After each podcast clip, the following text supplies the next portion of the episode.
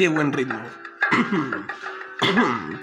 Aquel que escucha a Paco de Lucía. Seguro que sabe lo que es bueno. Seguro. O sea, no digo que sea bueno, pero yo lo encuentro bueno. Bienvenidos a La Cuarentena con Marguirot. En lo personal todo va bien. Llevo casi cuatro meses encerrado, voy para los cinco. Mi barba ha crecido, me corto las uñas, eso sí. Am, no he podido ver a mi novia últimamente. Hace como tres meses, dos meses que no la veo. Karin, si escuchas esto, te echo de menos. Te lo he dicho siempre, pero por si acaso. Gracias a Dios, mi familia nadie está contagiado con COVID, eso es bueno. Lo que va de nuestro gobierno cada día más en Chile, en Santiago, realmente, ya el descontento social era mucho y con esto se ha incrementado el doble. Me tinca que me cae que cuando esto se termine todos van a ir a tirar piedra y a manifestar su descontento social con el gobierno, no con la rama de olivo, sino con la bayoneta. Bueno, pero no voy a hacer apología a la destrucción, ni a la revolución en nombre del progreso. Porque la verdad hoy quería hablarles de un tema muy interesante. Un autor y un libro. Tanto se puede decir sobre estas dos cosas que voy a hablar. Cuando caí en una fuerte depresión,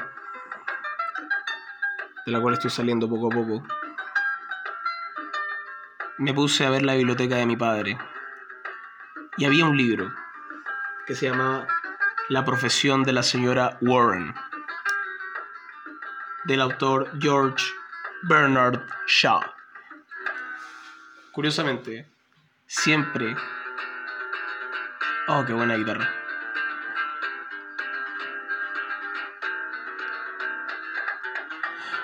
Curiosamente, siempre que mi padre le echaba la culpa o quería quejarse con alguien del gobierno, con alguien que lo pasaba en el semáforo, manejando, en vez de decir bastardo, imbécil o hijo de puta, decía la gran hija, el gran hijo de la señora Warren que te parió.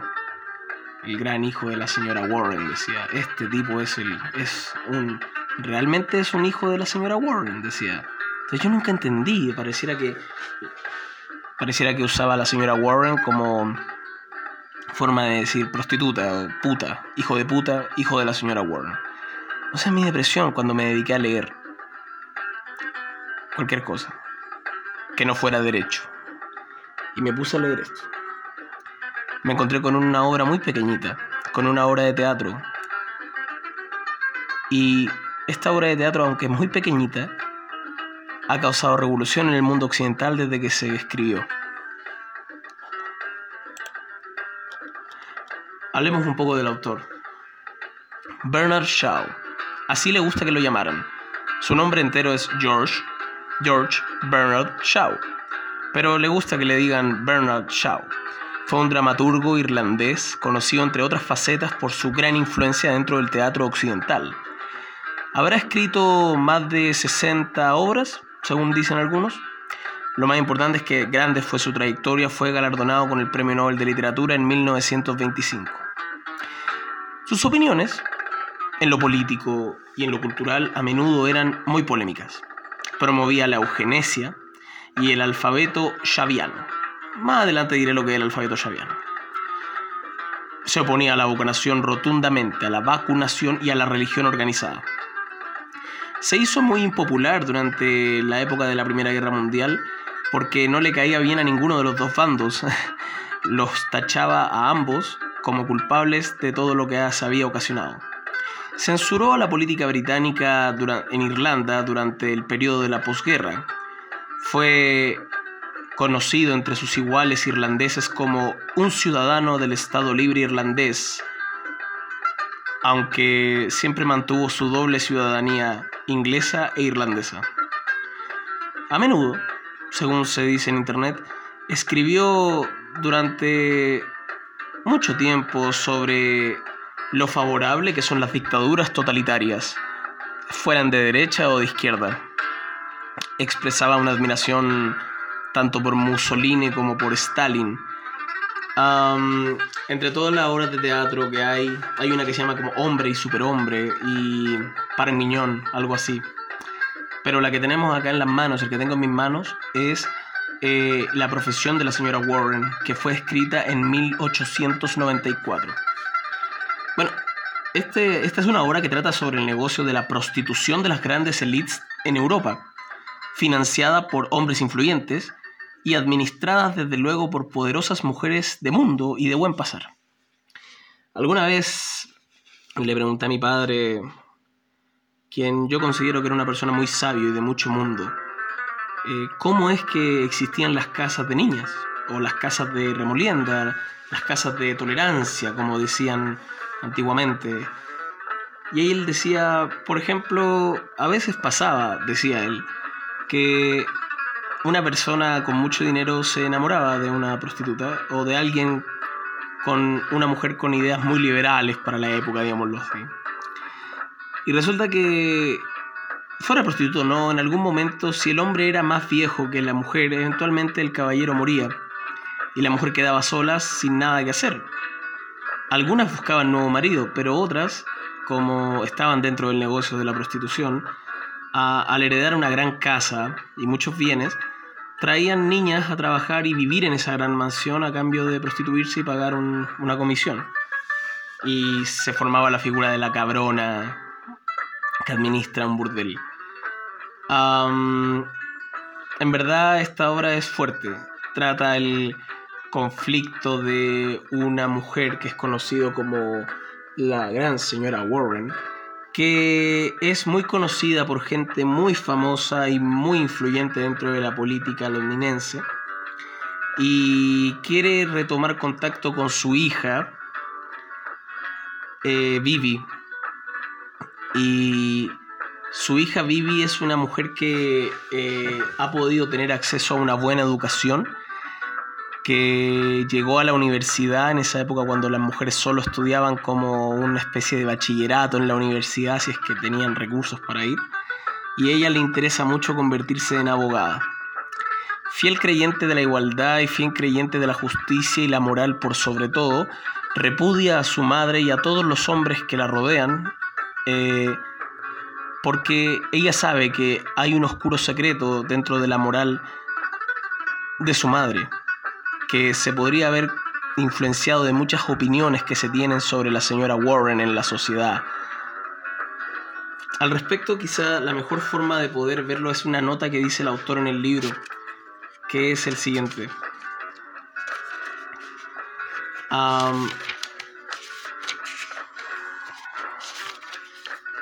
el prólogo del autor dice, la profesión de la señora Warren fue escrita en 1894 para llamar la atención acerca de que la verdadera causa de la prostitución no es la depravación femenina ni el desenfreno masculino, sino simplemente el hecho de que a las mujeres se les paga, se las valora y se las sobrecarga de trabajo de manera tan vergonzosa que las más pobres recurren obligadamente a la prostitución para sobrevivir. Es una realidad que las mujeres atractivas y pobres pierden dinero al ser estrictamente virtuosas o al contraer matrimonios que no sean más o menos venales. Y si en una extensa escala social existe lo que llamamos vicio en lugar de lo que llamamos virtud, se debe simplemente a que lo pagamos mejor. Ninguna mujer en su sano juicio sería prostituta profesional si pudiera vivir y prosperar siendo respetable, ni se casaría por dinero si pudiera casarse por amor. Esto, repito, son palabras del autor, de eh, George Bernard Shaw, es el prólogo del autor y es de una época igual muy antigua, así que en caso de que alguien, eh, no quiero herir susceptibilidades si alguien se dedica al rubro de la prostitución o algo así, pero eh, es lo que él piensa, el mensaje que quiere transmitir con su obra de teatro. Continúo. También yo quería referirme a que la prostitución no se ejerce solo de manera individual, y sin organización en habitaciones de mujeres solitarias, cada una dueñas de sí misma, así como amante de sus clientes. No, lo cierto es que se ejerce igualmente de manera organizada y es explotada como, una, como un gran negocio internacional y con importantísimas ganancias para los capitalistas. Y, como cualquier otro negocio, es especialmente lucrativo en las fincas de las grandes ciudades por los alquileres de las casas donde se practica. En los inicios de mi carrera, dice el autor George, no pude haber hecho nada más perjudicial para mi porvenir que esta obra que presento. El Lord Chamberlain, que ejerce sobre nuestros teatros un inmenso poder, podríamos decir incluso monárquico, calificó mi obra como inmoral e inapropiada para la escena. Al prohibirse su presentación, yo quedé marcado con gran perjuicio para mí, como autor inescrupuloso y pornográfico, por lo menos. Es cierto que sobreviví a esa calificación sin perder nada, al parecer. Es cierto también que después de la guerra, el teatro, todavía bajo censura, llegó a ser tan licencioso que la prohibición de una obra casi podibunda como la mía pareció ridícula y debió ser levantada. Reconozco también que como mi carrera de crítico revolucionario de masas más respetadas instituciones sociales, yo ya me metía continuamente en muchos problemas, y uno me preocupó más que otro. Em, este en particular me preocupó nada, especialmente porque la obra robusteció en importante medida mi reputación entre los lectores que eran serios. En 1894, y fuera que estuviese Lord Chamberlain o no, los teatros comerciales no hubieran querido tener nada que ver conmigo.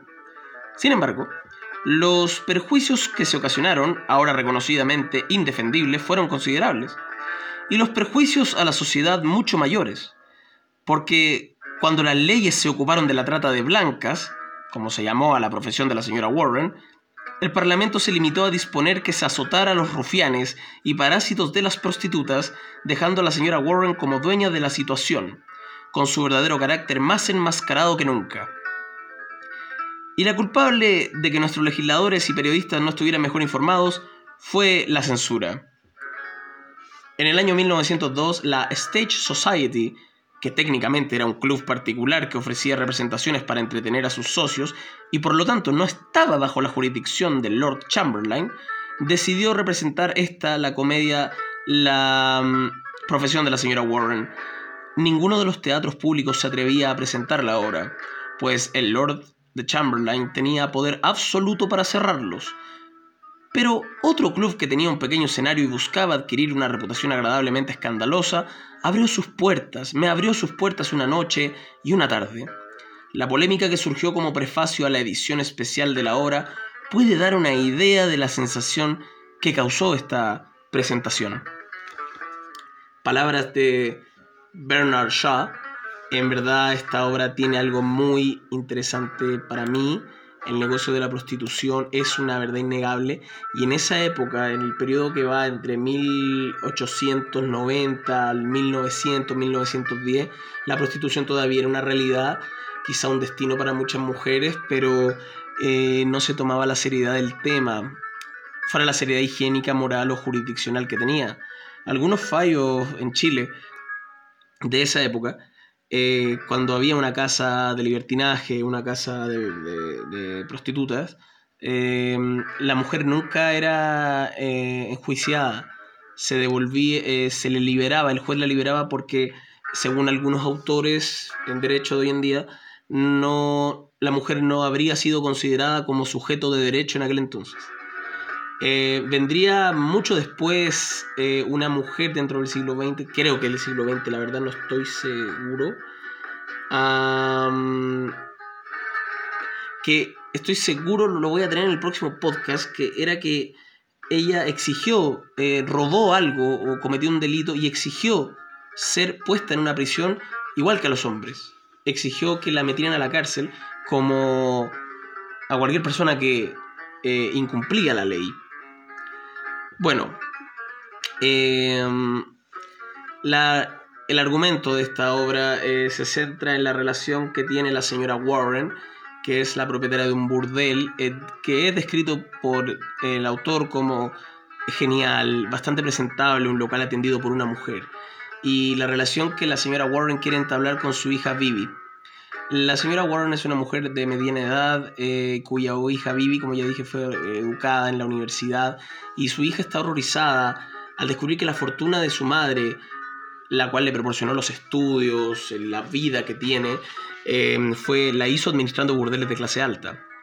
Las dos mujeres se reconcilian brevemente en algún momento de la obra, cuando la señora Warren le cuenta que ella no, no fue su decisión ser prostituta, ni ejercer, ni llegar al rol que tiene ahora dentro de ese negocio, sino que ella se vio forzada por su juventud empobrecida.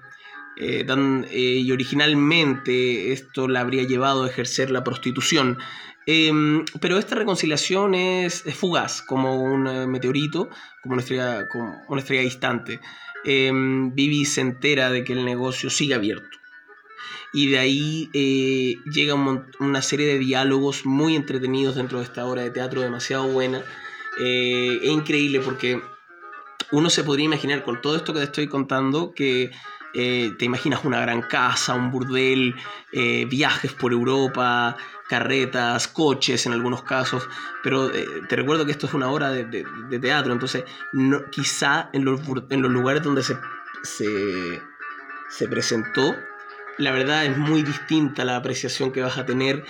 Yo recuerdo cuando leí estas páginas, eh, como te van diciendo el escenario, la escenografía, lo que tiene, toda esa cuestión, no es la escenografía de un burdel, ni tampoco la escenografía de un... de, algo apoteósico, como un castillo, no, es una cabaña. Eh, una cabaña donde tengo entendido que Vivi, si mal no recuerdo, se encuentra vacacionando.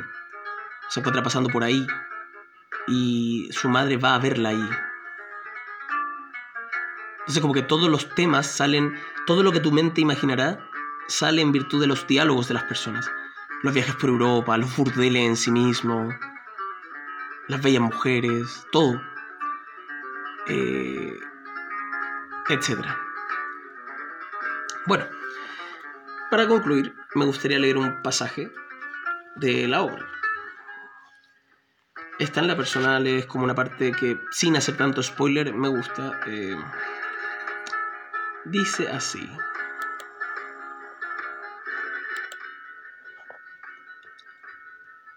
La señora Warren le dice a su hija Vivi en un encuentro, tú, tú no tienes corazón.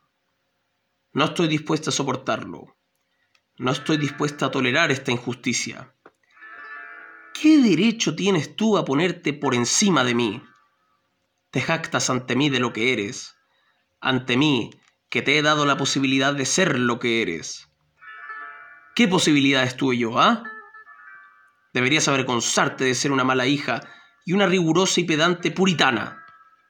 Vivi, la hija, fría y resuelta, pero ya no tan segura de sí misma, le dice lo siguiente. No creas por ni un momento que yo haya querido ponerme por encima de ti en ningún sentido. Tú me has atacado con la convencional autoridad de una madre. Yo me he defendido con la convencional superioridad de una mujer honrada. Francamente, no estoy dispuesta a soportar ninguna de tus tonterías ni a rendirme a tus razones. Y tampoco espero que aguantes ni que te rindas ante las mías. Siempre respetaré tu derecho a tus propias opiniones y a tu propia manera de vivir. Y en ese momento la señora Warren dice, ¿mis propias opiniones? ¿Mi propia manera de vivir? ¿Eso es hablar? ¿Tú crees que yo me crié como tú, pudiendo elegir libremente mi manera de vivir? ¿Crees que hice lo que hice porque me gustaba? ¿O porque me parecía bien? ¿Acaso no crees que hubiera preferido ir a un colegio como tú, y ser una señora normal si esto hubiera sido posible? Su hija le responde, en cierto modo, madre, todo el mundo puede elegir. Seguramente la chica más pobre del mundo no podrá elegir entre ser reina de Inglaterra o directora de la prestigiosa Universidad de Newham, pero puede elegir entre coger trapos viejos o vender flores, según su gusto. Siempre se echa a las circunstancias la culpa de lo que se es. Yo no creo en circunstancias. Las personas que prosperan en el mundo son las que saben no doblegarse y buscan las circunstancias que necesitan, y si no las encuentran, saben crearlas. ¡Oh, oh, oh, oh! dice la señora Warren. Para ti es muy fácil hablar, muy fácil, ¿eh? ¿Verdad? ¿Quieres saber cuáles fueron mis circunstancias? Sí, dice Vivi. Será mejor que me lo digas. ¿No te gustaría sentarte? La señora Warren se sienta y le dice, no tengas miedo. ¿Sabes quién fue tu abuela? No lo sabes, pero yo sí lo sé. Se decía viuda y tenía una freiduría de pescado en el Mint. Y con su producto se sostenía y sostenía cuatro hijas. Dos, Liz y yo. Éramos hermanas, las dos bonitas y bien formadas. Me figuro que nuestro padre era un hombre bien alimentado, mi madre pretendía que era un caballero, pero yo eso no lo sé. Las otras dos hermanas eran medio hermanas, raquíticas, feas, con cara de hambre, muy trabajadoras las pobres y muy decentes. Liz y yo las hubiéramos casi matado a palos si nuestra madre no nos hubiera casi matado a nosotras para que no les hiciéramos nada. Ellas eran las buenas, las honradas. Pero, ¿qué consiguieron con ello? Yo te lo contaré. Una de ellas trabajó en una fábrica de carbonato de plomo 12 horas diarias por 9 chelines semanales hasta que murió envenenada por el plomo. Cuando enfermó, ella esperaba que solo se le ella esperó que solo se le paralizarían un poco las manos, pero murió. La otra, a la que siempre nos ponían como modelo porque se había casado con un obrero del gobierno que trabajaba en el depósito de suministros de Deptford y ganaba 18 semanales, tenía una casita limpia y sus tres hijos bien criados, hasta que su marido se dio a la bebida. ¿Qué te parece el resultado de ser tan respetables? ¿Valía la pena ser una niña honrada? Vivi se pregunta y luego le responde, ¿acaso así pensaban tú y tu hermana? Deja que te siga contando. Liz, mi, hermana, mi otra hermana, era muy lista tenía más temple. Las dos fuimos a una escuela parroquial. Eso era parte de los aires de señoritas que nos dábamos para ser superiores a los niños que no sabían nada ni iban a ninguna parte. Y nos quedamos allí hasta que Liz salió una noche y no volvió nunca más a casa. Creo que la maestra pensaba que yo seguiría pronto su ejemplo, porque el pastor siempre me decía que Lizzie terminaría tirándose al río desde el puente de Waterloo. Pobre diablo. ¿Qué sabía él de estas cosas? pero yo tenía más miedo a la fábrica de carbonato de plomo que al río, y también tú lo hubieras tenido en mi lugar. El pastor me encontró empleo de lavacopas en un restaurante donde no, podían expender bebidas alcohólicas directamente y se dedicaban a llevarlas a domicilio a quienes las pedían.